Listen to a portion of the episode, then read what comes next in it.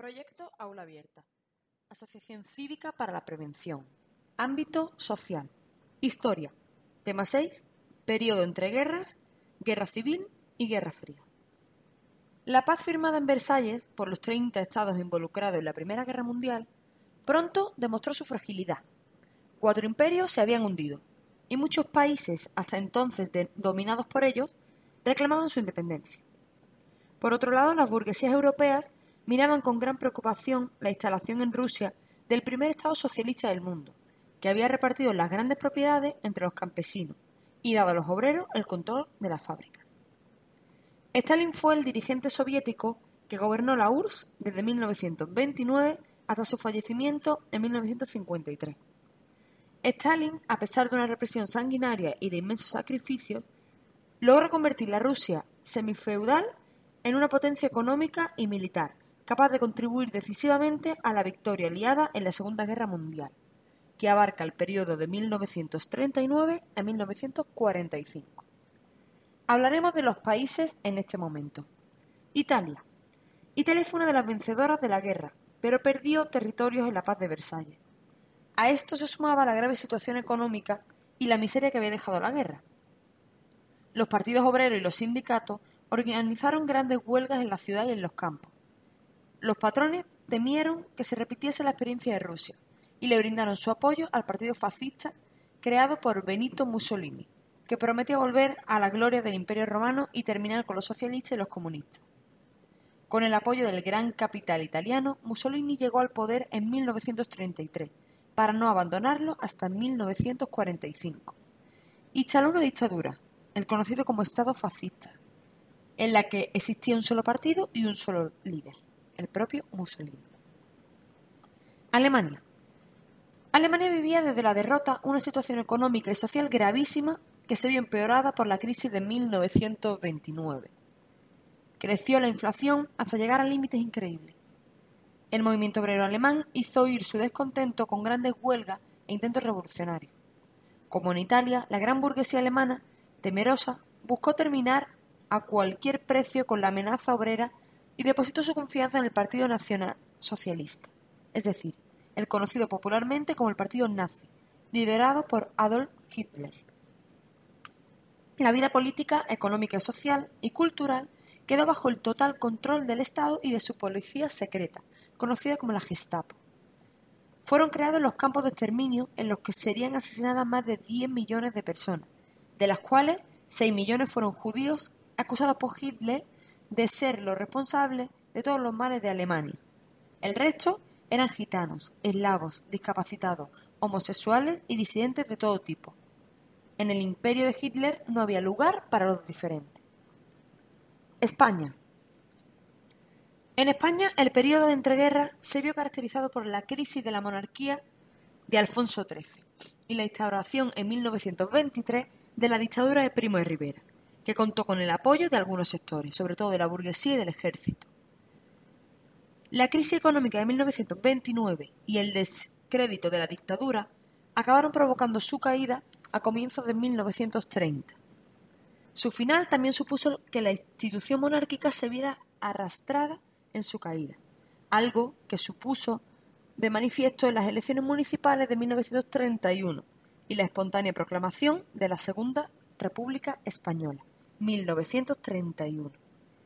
A pesar de la acogida popular, ya que el pueblo quería la República, la nueva República se ve afectada por la inestabilidad política social y la herencia de la crisis económica. En 1936, un golpe de Estado acabó desembocando en una guerra civil que desgarró al país durante los siguientes tres años y terminó con la instauración de una dictadura fascista bajo el control de Francisco Franco. La Guerra Civil Española. La Guerra Civil Española fue un conflicto político y bélico que se desencadenó en España. Existían dos bandos. Por un lado, los nacionales, que era la falange española, apoyados por Hitler y Mussolini. Y por otro lado, los republicanos, el Frente Popular, apoyados por la URSS y por México. ¿Cuáles fueron las causas de la guerra civil? Por un lado tenemos las causas económicas, como resultado de la grave crisis económica de 1930, iniciada por la quiebra de la Bolsa de Nueva York, y el mal manejo económico en España, tanto que se invertía más en las fuerzas militares que en el propio país. Por otro lado, una de las causas podría ser las políticas. Desde 1923, una dictadura conservadora, liderada por Miguel Primo de Rivera, instituyó un fuerte autoritarismo que promovió una intensa persecución a los grupos de izquierdas presentes en el país. Mientras que en Europa Occidental aumentaban las políticas modernas y democráticas, España seguía gobernada por la tiranía, el ejército, la Iglesia católica y los propietarios rurales. A raíz del descontexto, las organizaciones republicanas consiguieron la caída de la dictadura de Rivera y en 1931 se proclama la República de los Trabajadores. Ante esto, el rey de España, Alfonso XIII, fue obligado a exiliarse.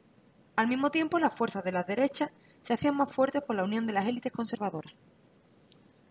¿Y cómo se desarrolló esta guerra?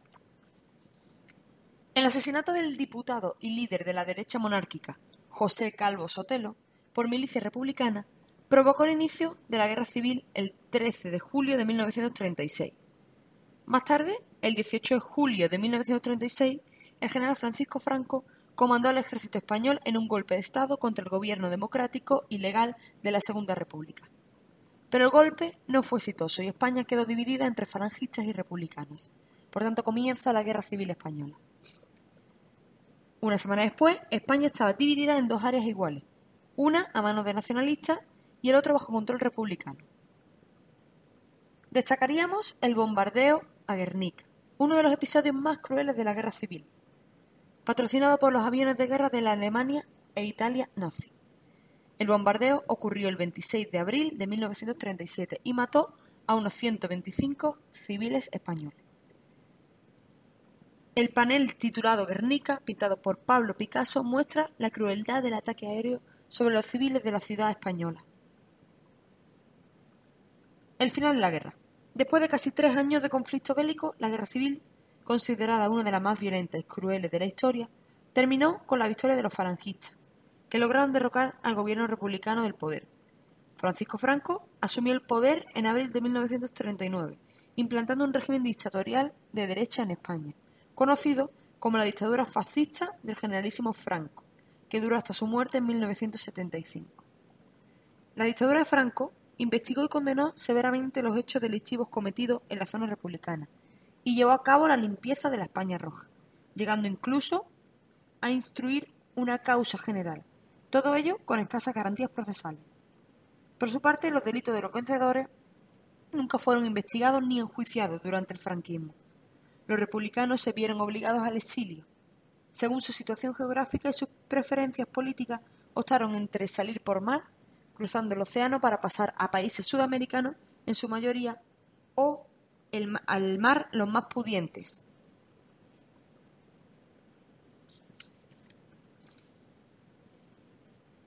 También cabe destacar que muchos de los republicanos se tuvieron que ir por tierra, cruzando los Pirineos, ya que quedarse en España provocaba la muerte de todos. ¿Y cuáles fueron las consecuencias de la guerra civil?